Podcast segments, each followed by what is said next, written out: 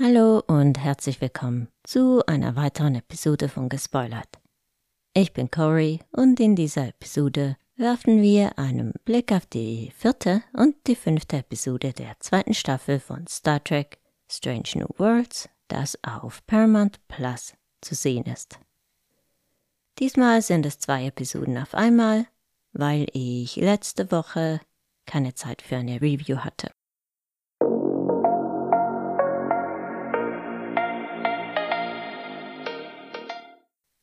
Dieser Podcast enthält Spoiler bis und mit Folge 5.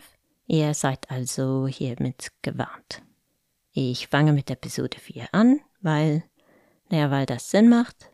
Und diese Episode heißt Among the Lotus Eaters. Unter den Lotusessern. Wieder eine literarische Anspielung, und zwar auf ein Gedicht von Tennyson.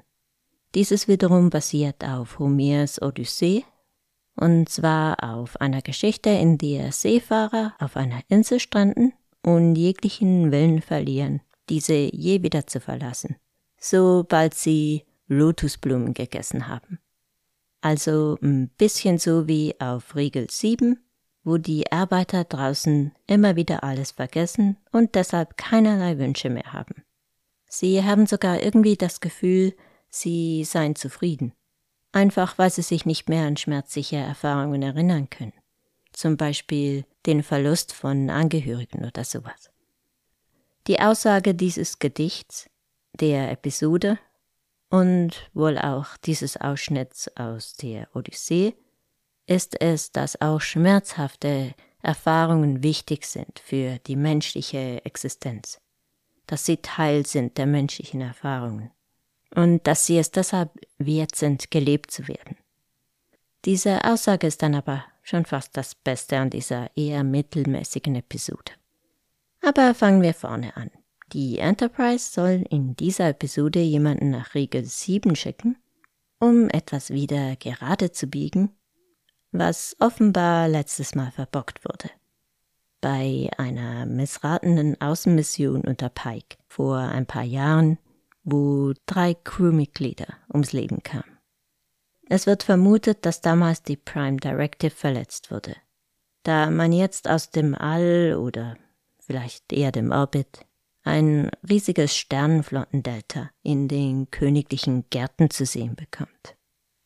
Und abgesehen von der damaligen Außenmission hat diese Prä-Warp-Zivilisation keinerlei Berührungspunkte zur Sternenflotte.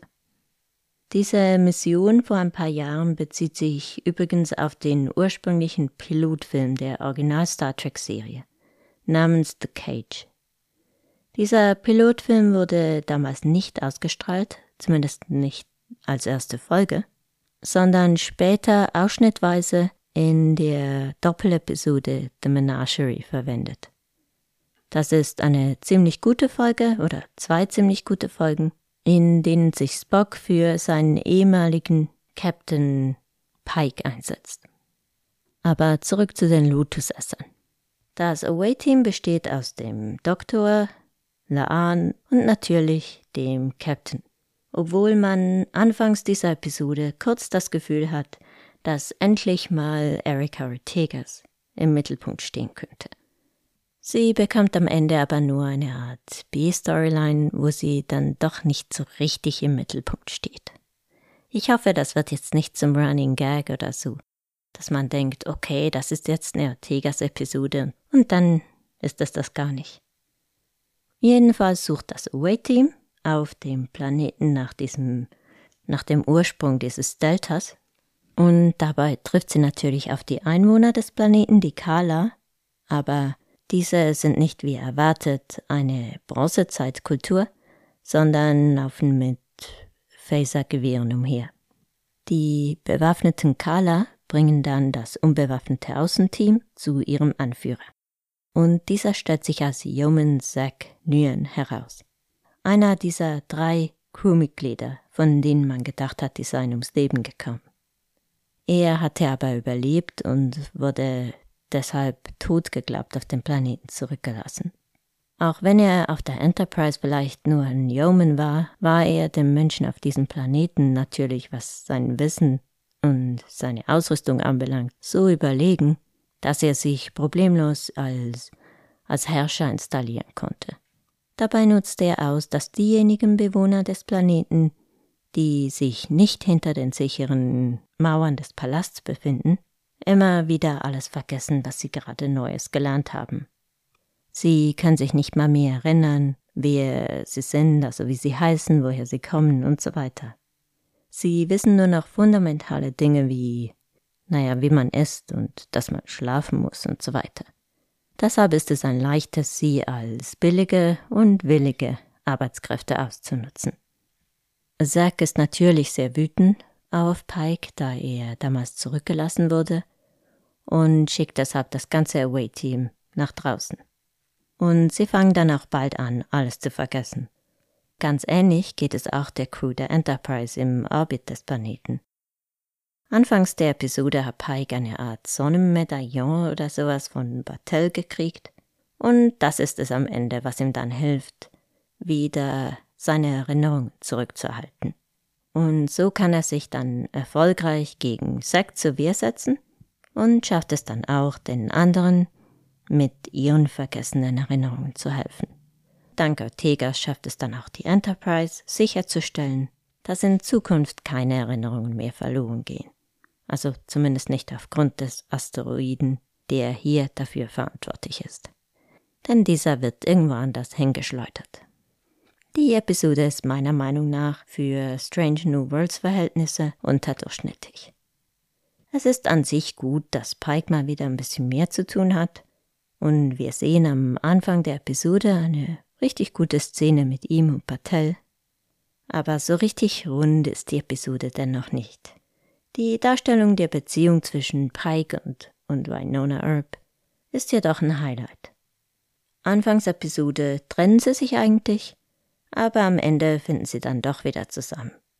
Ich möchte gerne sehen, wo, wo diese Beziehung hinführt. Diese Episode wäre eigentlich in keinerlei Hinsicht bemerkenswert, wenn sie nicht diese Bezüge zu The Cage hätte, die ganz interessant sind. Allgemein erinnert die Episode in ihrer Machart etwas an die Originalserie, was sicher auch kein Zufall ist. Das ist durchaus gelungen, aber vieles sonst ist leider weniger bemerkenswert. Kommen wir besser zur Episode Nummer 5, Charaden oder Charades, einer Comedy-Episode mit Spock im Mittelpunkt. Schon die lustige Spock-Episode in der ersten Staffel, Spock Muck, in der T'Pring und Spock die Körper vertauschen, fand ich ziemlich witzig. Und auch in dieser Episode kann Ethan Peck wieder sein komödiantisches Talent beweisen.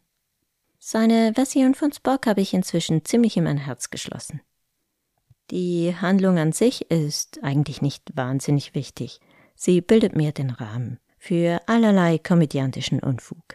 In dieser Episode geraten Spock und Chapel in einen Shuttleunfall und müssen von Aliens medizinisch behandelt werden. Diese nehmen Chapel als Vorbild für die Heilung von Spock und da sie nicht genau wissen, wie DNA funktioniert, sehen sie seine vulkanische Hälfte wohl als eine Art Fehler an und machen ihn zum Menschen. Spock wacht dann auf der Enterprise auf und ist gelinde gesagt überrascht, als er feststellt, dass er jetzt plötzlich ein Mensch ist. Der Rest der Episode besteht dann hauptsächlich daraus, dass Spock zuerst seine menschliche Seite erkundet und danach lernen muss, so zu tun, als wäre er Vulkanier. Denn zuerst kommt seine Mutter zu Besuch und danach auch noch seine Verlobte T'Pring und deren Eltern für ein formelles Verlobungsdinner inklusive verschiedensten vulkanischen Ritualen. Als Amanda erfährt, dass ihr Sohn nun ein Mensch ist, so wie sie, hilft sie ihm, so zu tun, als ob. Dies hilft Spock wiederum zu verstehen, wie, wie schwierig es für seine Mutter gewesen sein muss, auf Vulkan unter größtenteils recht xenophoben Vulkaniern zu leben, wo sie eben auch lernen musste, wie man so tut, als ob. Am Ende hilft dann Chapel dabei, die vulkanische Hälfte von Spock wiederherzustellen, Gott sei Dank noch vor einer Gedankenverschmelzung mit seiner Mutter, die er nur schwer hätte vortäuschen können. Dieser ist auch ein Teil dieses rituellen Dinners. Am Ende klappen die Rituale alle einigermaßen gut, auch wenn Spock dabei ein Mensch ist. Aber T'Pril, T'Prings Mutter, ist derart beleidigend gegenüber seiner menschlichen Hälfte, dass er ihr sagt, dass er im Moment jetzt eigentlich ganz Mensch ist. Er kann es einfach nicht mehr ertragen. She's the worst. Besonders schlimm ist die ganze Situation aber natürlich für T'Pring. Nicht in erster Linie, weil er verlobter Mensch ist oder war, sondern weil er ihr das nicht anvertrauen konnte. Und sie hat auch nicht Unrecht damit. Da spricht nicht gerade von viel Vertrauen seinerseits. T'Pring entscheidet sich deshalb, dass sie besser für eine Weile getrennte Wege gehen sollten, als eigentlich wie vorher nur, vermutlich ohne FaceTime. Es ist klar, dass die Serie dies macht, damit Chapel und Spock frei füreinander sind, zumindest für eine Weile. Die beiden küssen sich auch am Ende der Episode. Die Serie scheint die beiden jedenfalls zu schippen. Ich finde das ganz okay. Ich, ich, finde, die passen ganz gut zueinander. Ich wünschte mir nur, Chapel hätte vielleicht mal eine Szene außerhalb, naja, der ganzen Romanze. Es ist immer nur Spock dies, Spock das und sie selbst als Person steht eigentlich trotz ihrer vielen Szenen kaum je im Mittelpunkt. Immerhin hat sie in dieser Episode noch ein Bewerbungsgespräch, aber so richtig gut gelaufen ist das ja auch nicht. Ich weiß nicht, wozu das führen wird. Wer mir in dieser Episode auch besonders gut gefallen hat, war Pike, der wirklich alles tut, um seinem Crewmitglied und seinem Freund Spock zu helfen. Und natürlich ist es schön, Mia Kirschner wiederzusehen, in der Rolle von Spocks Mutter Amanda. Sie hat diese Rolle ja schon in Discovery gespielt. Solche Rückbezüge freuen mich immer. Apropos Rückbezüge, wir werden mehrmals an die Serie Enterprise erinnert und zwar vor allem an die Vulkanierin Tipol. Die hat mehrmals in der Serie erwähnt, wie ungemein unangenehm der menschliche Geruch für vulkanische Nasen ist. Und auch in dieser Episode wird dies mehrmals erwähnt, ich glaube zweimal. Besonders erwähnenswert ist aber natürlich, wie bereits erwähnt, Ethan Peck, der dem menschlichen Spock mit viel Wärme und Charme rüberbringt. Er hat auch viele Möglichkeiten dafür. Da sind ein paar wirklich amüsante Szenen in der Episode. Einmal isst der menschliche Spock so viel Speck, dass es ihm übel wird, oder ein andermal lacht er herzhaft über einen Witz, den er vorher wohl nicht mehr verstanden hätte. Auch die Szene, als er mit einem Beanie auftaucht, um vor seiner Mutter seine menschlichen Ohren zu verstecken, ist zum Schreien komisch. Vor allem auch Pikes Versuch, ihn dabei zu unterstützen. Und doch hat die Folge auch Momente, die ans Herz gehen. Vor allem zwischen Spock und seiner Mutter, die er jetzt viel besser zu verstehen scheint. Nach all dem Positiven möchte ich aber noch erwähnen, dass es durchaus auch Dinge gibt, die mir nicht so gut gefallen haben. Ich habe vor allem ein Problem damit, wie große Schwierigkeiten Spock damit hatte, seine menschlichen Gefühle zu unterdrücken. Ich meine doch, er hätte als Vulkanier gelernt, seine Emotionen unter Verschluss zu halten. Das ist ja nicht eine genetische Eigenschaft, die er jetzt auch verloren hat. Die Serie erklärt das Ganze, glaube ich, damit, dass die menschlichen Emotionen irgendwie omnipräsent sind und natürlich auch neu für Spock. Aber für mich hat das nicht wirklich Sinn ergeben. Das hat mich aber nicht davon abgehalten, die Folge trotzdem zu genießen. So, das war's für heute. Ich hoffe, dass ich in Zukunft wieder für jede Folge einen einzelnen Podcast machen kann, aber manchmal kommt das Leben halt dazwischen. Lasst mich bitte wissen, wenn ich was Wichtiges vergessen habe oder falls ihr sonst irgendwelche irgendwelches Feedback habt. Ihr könnt mich wie immer über gespoilert.podcast at gmail.com erreichen. Natürlich freue ich mich wie immer auch über Abos und positive Bewertungen auf Spotify, Apple Podcasts, yada yada yada. Live long and prosper. Corey out.